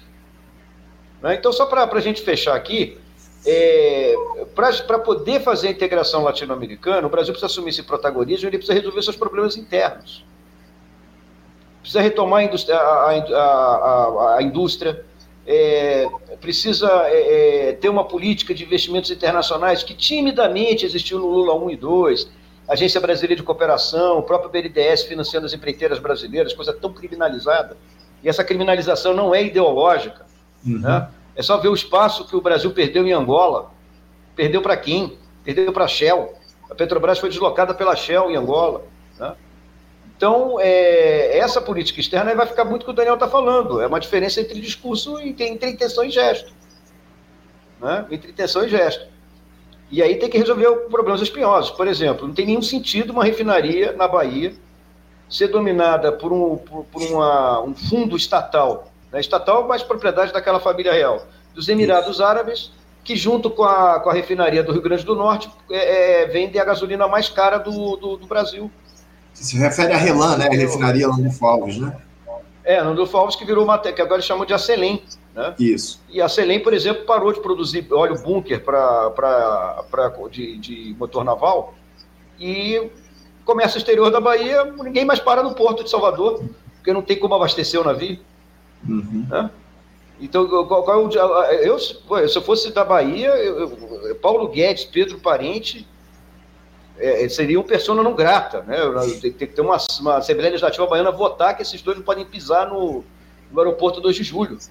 É, a Bahia tem um dos combustíveis mais caros do país, né, o, o Sim. É o combustível mais caro do país, gás de cozinha, e por aí vai, né? Então, é, e aí o, o, o, uma cenoura, né? Tem uma, uma cenorização que ah, vão investir 12 bilhões e óleo diesel verde. Falácia, não investiram no, na, na, na, refinaria convencional, vão fazer diesel verde. Né? Isso é uma falácia. Né? Não tem como. Aí foi, saiu, foi uma sinalização muito ruim aquela visita a Emirados Árabes. Uhum. E os Emirados Árabes, é, dentro de um esquema de corrupção pesada, com personagens conhecidos, com CPF, dentro do governo Bolsonaro. Né? As joias era a Arábia Saudita, né? É outra, né? outro, mas a, o Emirados Árabes tem um cidadão chamado Marcos Degor, que foi o secretário de Produtos de Defesa. Esse cara colocou. E outra coisa, Emirados Árabes é, faz o que a indústria bélica israelense não pode fazer abertamente, porque a indústria bélica israelense é conhecida. Uhum. E pela questão palestina, ela tem, tem restrições. Quem faz essa sacanagem toda são os Emirados Árabes. Né? É claro que é um, é um parceiro comercial importante, mas tem que ser repensado isso. Né? E nós temos que ter clareza o seguinte, né? eu acho que aí a gente, para já encaminhando nosso, as nossas conclusões, é, o Brasil pode se relacionar com todo mundo, deve se relacionar com todo mundo, mas tem que se relacionar de maneira soberana. Uhum. Tem que se relacionar de maneira soberana. Quer fazer relação com a China? Primeira coisa, é o seguinte, quando é que a gente vai melhorar essa, essa troca, vai, vai, vai vai mudar o equilíbrio dessa, dessa da, da, troca comercial? Quando é que vocês vão começar a comprar produto manufaturado do Brasil? Né? Começa por aí. Quando é que vocês vão comprar avião da Embraer? Né? Começa por aí. Começa por aí. Né? Quando é que vocês vão deixar o, o, o, o Brasil vender pelo menos a pelota, não o minério de ferro bruto? Pelo menos a uhum. pelotização tem que ser feita aqui. Ou seja, tem uma pauta para ser discutida com eles. Pode ser que ela esteja sendo feita, a gente não sabe, mas é, é a relação com a China ela começa por aí. Ou seja, melhorar a pauta, a, a, a, os equilíbrios da, da, das trocas comerciais. Né? Que é uma pauta menos urgente por, por, por, uma contradição, né? pode parecer contra-intuitivo, é uma pauta menos urgente que os Estados Unidos, que importa uhum. produtos manufaturados brasileiros. Sim. Sem dúvida. É, produtos com valor é agregado, né? É, produtos com valor agregado, acima de tudo. É isso que a gente sim, tem que sim. Né? Porque para a gente, para o Brasil, deixar de ser esse fazendão que virou ao longo dos últimos Sim. anos, enfim, é, a, a, gente insiste nessa ideia de exportar commodities e os produtos de valor agregado acabam ficando por aí, as nossas indústrias perdendo espaço, enfim, essa é, por exemplo, de reindustrialização do país, como você colocou, né? Só, só um detalhe, para a soja, existem várias empresas brasileiras que dão uso para a soja. Uhum. Industrializam a soja. Então é o seguinte, você não vai, ó, agora tem uma, você quer tanto soja em grão, está aqui, mas tem uma cota de soja, de soja transformada. Vocês querem comprar soja desse jeito? Então vai ter uma cota aqui de soja transformada. Ela vai passar por algum grau de industrialização antes de óleo, farelo, farinha uhum. é, e outros, outros subprodutos, queijo. Tem vários, vários subprodutos da soja e tem algumas indústrias que, que, que apostam tecnologia com, com é, biocombustível a partir da soja. Tem várias coisas, que, vários usos. Né? O problema não é a soja em si, a soja é uma planta. Né? O problema é, é quem planta a soja e quem faz a política da soja. Né? É isso, é isso, muito bem colocado. O, o Daniel, eu vou te passar a palavra, a gente está aqui já na reta final, já até ultrapassamos aqui o tempo limite, mas passamos aqui já. é, passamos um pouquinho aqui, mas eu queria ouvir a, a Daniela e o Daniel ainda a respeito dessa última questão que eu levantei em relação à América Latina. Como é que você enxerga, Daniel, essa capacidade de articulação dos países da América Latina enquanto um bloco diante do restante do mundo? É, é possível haver integração, de fato, diante de tantas convulsões políticas que têm se dado no nosso continente ao longo das últimas décadas? Até que ponto o protagonismo pode se colocar nesse caso? Anderson, eu vou aproveitar, deixa, para fazer um breve comentário em cima da última fala do Daniel, que me ficou na cabeça aqui e tem um pouco a ver com a Unasul e outras iniciativas de integração latino-americana, é, que é sobre é justamente essa questão da inclusão do Brasil no, no, Conselho de Segurança da ONU, né, como o Daniel bem colocou, não é uma pauta nova, inclusive ela foi uma pauta junto da, de, do, da reforma da ONU como um todo, mas sobretudo da reforma do Conselho de Segurança, foi uma pauta que esteve presente nos primeiros mandatos Lula. Né? A gente tinha a articulação do G4, que era um grupo do Brasil, com Índia, um, Alemanha e Japão pedindo para essa reforma, entendendo que a, o Conselho de Segurança e as Nações Unidas como um todo já não compactuavam, já não retratavam a arquitetura do poder global, a, a maneira com que ela existia naquela época, né? Então eles diziam que havia essa essa desmedida, essa assimetria entre a realidade e aquilo que a ONU e o Conselho de Segurança representavam, né, pensando em um maior ativismo de países em desenvolvimento, por exemplo, no caso do Brasil, no caso, no caso da Índia, pensando em outras é, potências, em outras, outros países, outros estados importantes que vinham é, se estruturando no cenário global, como a Alemanha, como o Japão. É, então havia essa articulação e é interessante pensar que naquela época em que o Brasil era muito mais ativo é, na política internacional e como o Daniel bem colocou, não era exatamente o que a gente via hoje, né?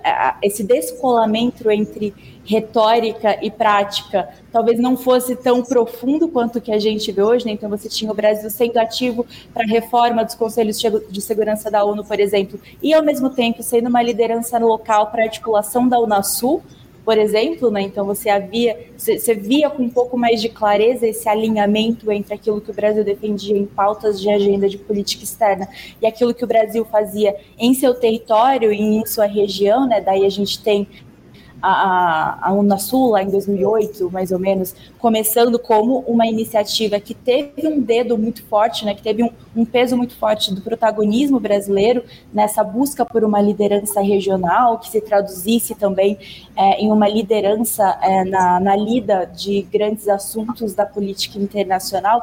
E eu achei interessante né, essa retomada dessa, desse mesmo ponto de agenda de política externa, que é, de novo, bater na tecla dessa reforma da ONU, dessa reforma do Conselho de Segurança, da possível inclusão do Brasil como membro permanente, assim como Daniel não acho que vai acontecer. Se naquela época em que o Brasil tinha um ativismo mais bem consolidado já não aconteceu, hoje menos ainda, né? E aí, respondendo muito brevemente a sua pergunta, vou deixar para o Daniel trabalhar um pouco mais em cima dela, porque infelizmente eu preciso me retirar, peço desculpas desde já. É, mas a, a liderança nessa essa projeção brasileira regional, latino-americana, ela foi um assunto muito trabalhado em gestões anteriores, aí gestões petistas, sobretudo. Acho que ela é extremamente importante, acho que ela é extremamente benéfica, haja vista o que o Mercosul, aos trancos e barrancos, pensando lá na época da sua, da sua formalização, não necessariamente no Mercosul atual, que a gente sabe foi um pouco esvaziado, assim como outras iniciativas locais, é, mas a gente já viu como isso pode beneficiar muito positivamente o Brasil, sobretudo pensando no comparativo do nosso poderio econômico, do nosso poderio militar, industrial, até ainda que com muitas ressalvas, quando comparados em um, um contexto um pouco mais uh, limitado, né, que seria o contexto regional, e aí pensando na América Latina, não pensando do Brasil é, com a América no geral, incluindo a América do Norte, não pensando Brasil é, com a Europa, pensando Brasil e nossos vizinhos, né, é, quão, quanto que a gente consegue ter ganhos muito mais positivos lidando com países que têm uma malha industrial, que tem um desenvolvimento econômico que conversa talvez um pouco mais com a gente do que pensar uma Europa, do que pensar os Estados Unidos, mas é claro que tem muito ainda que se deve pensar em relação a isso, com complementaridade uh, de, de uh, oferta e demanda, por exemplo, uh, mas acho que a história já nos mostrou que uma integração latino-americana muito beneficia o Brasil. Se teremos condições de tomar essa liderança no, novamente, que já tivemos, aí acho que passa muito por o que Daniel e Igor já trouxeram bastante aqui, que é primeiro resolver nossos problemas internos, né? primeiro é, colocar a nossa economia, nossa industrialização de volta aos trilhos e é, é, diminuir esse esse abismo né, entre o que nós pregamos na nossa, entre o que fazemos internacionalmente, né, então pensando aí é, naquilo que o Brasil declara publicamente que quer fazer em termos de agenda de política externa e aquilo que de fato estamos fazendo, né? Então essa diferença entre prática e retórica muito bem colocada para o Daniel, eu acho que diminuir essa separação de começar a mostrar como as coisas acontecem na prática e a trazer consequências daquilo que e funciona no, no, no, mundo do discurso é, para a realidade, é sem dúvida o ponto principal, pontapé inicial para que uma integração latino-americana bem feita, soberana, que é, se dê aos moldes daquilo que os países da região querem e precisam e aquilo que eles enxergam enquanto região, é preciso que o Brasil, antes de mais nada, coloque um pouco de ordem na casa, repense esses problemas, repense em que medida é possível retomar pontos de agenda de política externa lá do começo dos anos 2000 no contexto interno e no contexto internacional que a gente vive hoje em dia. Né? Então, já falamos aqui exaustivamente sobre isso e acho que o que fica claro é, a primeira conclusão mais óbvia é justamente entender que internamente e externamente as condições mudaram e que é preciso reavaliar se objetivos passados continuam sendo objetivos que fazem sentido hoje em dia e como objetivos passados, se continuam fazendo sentido, como eles podem ser perseguidos, né?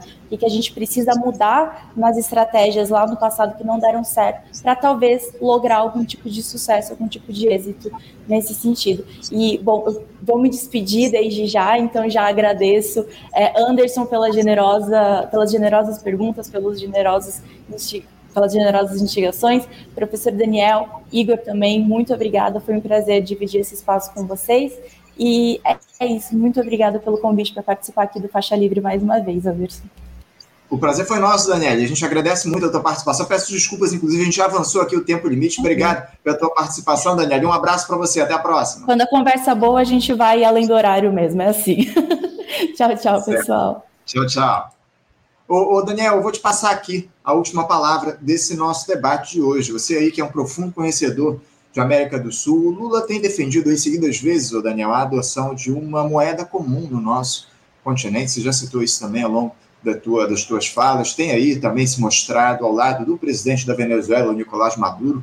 Ontem, mais uma vez, ele se colocou dessa forma, dizendo que o conceito de democracia é relativo, né, numa referência lá ao regime venezuelano. Ô, ô Daniel, você acha que o Lula está, de alguma forma, é, exagerando no pragmatismo, está entrando aí na onda de um ideal utópico de unidade da América Latina? Como é que você avalia a capacidade do nosso continente em avançar com essa integração e também essa ideia do Lula de se colocar como advogado, entre aspas, digamos assim, dos países sul-americanos? Porque nós vemos isso aí, principalmente nos casos da Venezuela e também da Argentina, né? Lula tem se colocado aí como um articulador da Argentina no resto do mundo. Como é que você vê essa posição do presidente brasileiro nesse sentido?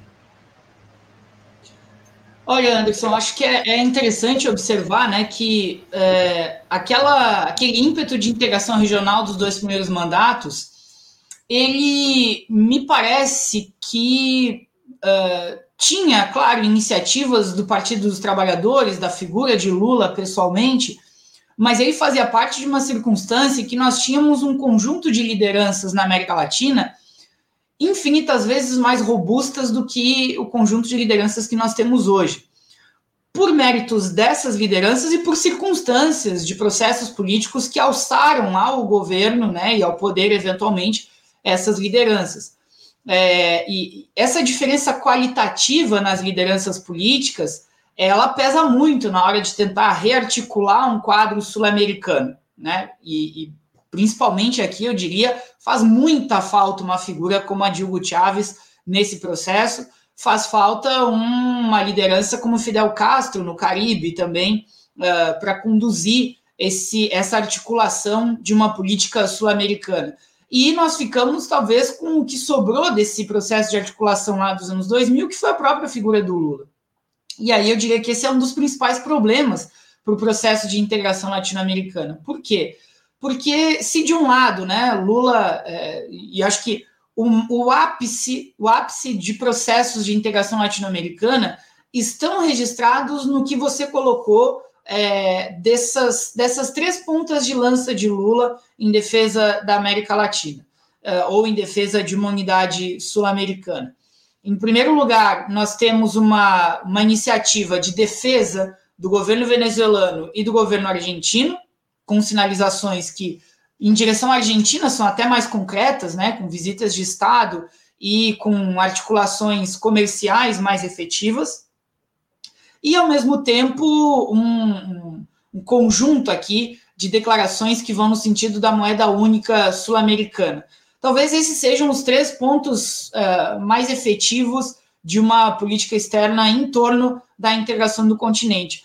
Mas eu diria que, na prática, a falta que faz né, a liderança de Hugo Chávez ou a representação da figura de Fidel Castro e, e deixar nas mãos de Lula e do PT um certo protagonismo desse processo de integração latino-americana faz com que, uh, nos testes reais aos quais Lula foi submetido uh, da política sul-americana atualmente, ele tenha reprovado. Em pelo menos dois que eu diria que são fundamentais aqui. O primeiro teste em que Lula foi reprovado foi no golpe de Estado promovido contra o Peru, ainda no fim do ano passado e no início desse ano também. Não houve uma, uma reação efusiva do corpo diplomático brasileiro no sentido de condenar aquele golpe de Estado. Isso não significa dizer que o Brasil precisava a, articular politicamente em favor da retomada de Pedro Castilho à presidência, mas minimamente condenar o que foi uma articulação vexatória aqui para a derrubada do governante, é, para que se articulasse dentro do parlamento peruano um processo de impeachment que sumariamente uh, acusou, julgou e condenou Pedro Castilho muito rapidamente, de forma expressa, e houve já um reconhecimento do novo governo por parte dos Estados Unidos. E aí ficou tudo por isso mesmo. O Brasil não atuou diante desse caso, não repudiou o rito que foi é, levado a cabo no Peru, é, não condenou as violações do, do processo democrático peruano. Esse, esse silêncio, eu diria, incomoda muito quando a gente pensa que o Brasil poderia ser protagonista de uma rearticulação aqui na América do Sul. E o segundo grande teste em que o Brasil reprova, eu diria, é o tiro de misericórdia, quando, é, a meu juízo, né, a minha leitura é de que muito para tentar repactuar a sua governabilidade interna, Lula acelera os efeitos práticos da possibilidade de negociação de um acordo de livre comércio com a União Europeia, que é um tiro de misericórdia no Mercosul. Na prática, ele penaliza o bloco aqui fortemente, num ímpeto de uma mínima possibilidade de articular aqui os países sul-americanos de uma maneira menos dependente e mais soberana dentro das suas próprias relações internacionais. Quando o Lula vai até a França e diz assim, eu estou louco para fazer um acordo com a União Europeia, e retoricamente ele diz que o problema são essas exigências ambientais da Europa, ele na prática está tá querendo reforçar a mesma condição de um país primário exportador, porque os termos oficiais do acordo, eu li o documento do acordo do Mercosul-União Europeia, está dito lá, o Brasil pretende exportar açúcar e cachaça para a Europa. São os principais produtos que a gente teria a oferecer, além dos grãos, né? além de milho, soja e tudo mais. Mas, assim, é açúcar e cachaça que a gente tem para oferecer para os europeus. Então, é, e lá está tá, tá claramente no texto do, do acordo também: vem as máquinas, vem os equipamentos, vem a tecnologia europeia, vem a possibilidade, isso vem sendo discutido, mas de exportação de serviços europeus aqui para o Brasil, minando qualquer tentativa aqui de digitalizar a nossa economia de maneira mais é, soberana. Então, essas duas provas de fogo, às quais o Brasil foi submetido para testar o quanto ele está entusiasta ou não da unidade latino-americana, o Brasil reprovou retumbantemente. Né? E eu ainda traria um terceiro elemento aqui, até para estabelecer um, um, debate com o Igor também, porque é, eu entendo que o Brasil deveria priorizar a integração latino-americana e ter uma relação muito mais equilibrada com os BRICS. E me parece que o Brasil prioriza os BRICS em detrimento da articulação latino-americana. Uhum. E isso é exatamente o sentido oposto do que os próprios asiáticos fazem. Né? Por exemplo, Rússia, Índia e China têm articulação nos BRICS, ok, mas eles priorizam muito mais a consolidação de um eixo euroasiático que possa fazer frente a todas as investidas do Ocidente sobre a sua região. E claro. Só uma parte. Só uma parte. Quando teve o encontro de Fortaleza, 2014, o, a, a, Dilma levou todos os presidentes sul-americanos, inclusive uhum. os Santos da Colômbia. Aquilo demonstrava que era a América do Sul se pronunciando. Agora a América do Sul adere aos BRICS de maneira fragmentada. A Argentina pedindo. Né? Perfeito. Perfeitamente. É exatamente isso, Igor. Eu, acho que essa linha é muito acertada, porque é, quando o Brasil tinha uma iniciativa né, de se postular, e nesse sentido, é, é, justiça seja feita. Dilma foi muito mais pragmática e assertiva na relação com os BRICS, trazendo esse bloco sul-americano, como você bem registrou, do que o próprio Lula. Porque quando o Hugo propunha a criação de um Banco do Sul, lá no início dos anos 2000, que poderia aí sim pavimentar uma unidade monetária no continente, é, ela, isso não contou com grande apoio do, do presidente Lula na época. Ele preferiu apostar ainda mais numa articulação em que o BNDES fosse o principal articulador desse processo. E quando o Banco do Sul poderia ser aventado como uma cesta de moedas, como um elemento que pudesse aglutinar as reservas internacionais dos países, que pudesse dar sustentação e força é, contra ataques especulativos a todas as moedas do continente.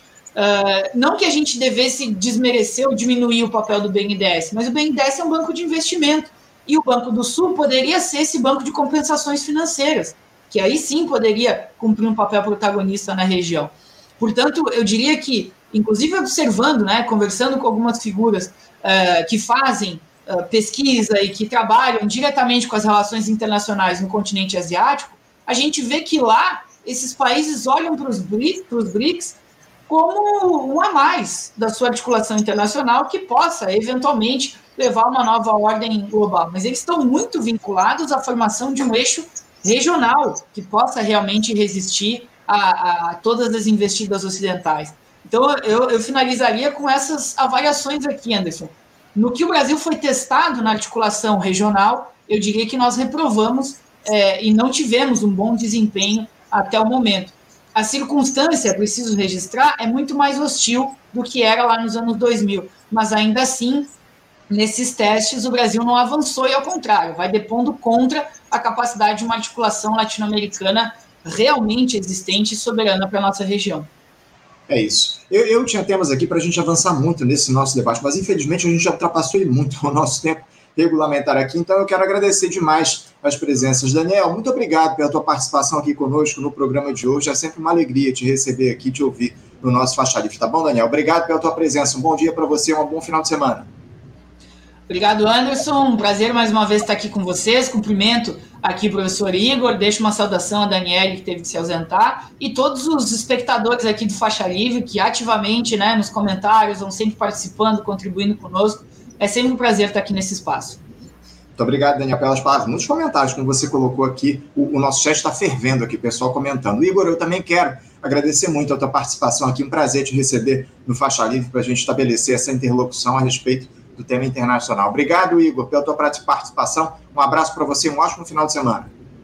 Então, vamos agora, tem até o Foro de São Paulo até domingo, vamos ver o que, que sai de lá.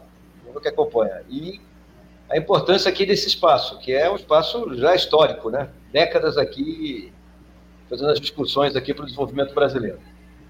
É isso. Muito obrigado, Igor. Quase três décadas, 28 anos de faixa livre no ar aqui, no, agora nesse projeto na internet. Estivemos aí por muitos anos no rádio, agora estamos exclusivamente aqui no nosso canal do YouTube. Mais uma vez te agradeço, Igor. Obrigado, um abraço para você. Até a próxima. Até a próxima. E eu quero agradecer também, acima de tudo, aos nossos espectadores que ficaram aqui nos aguardando, comentaram aqui, participaram dessa nossa, desse nosso debate no dia de hoje. Lembrando que na próxima segunda-feira, a partir das 8 da manhã, estaremos de volta com mais uma edição do nosso Faixa Livre. Mais uma vez agradeço a todos, desejo um ótimo final de semana, um bom dia, um abraço e até segunda.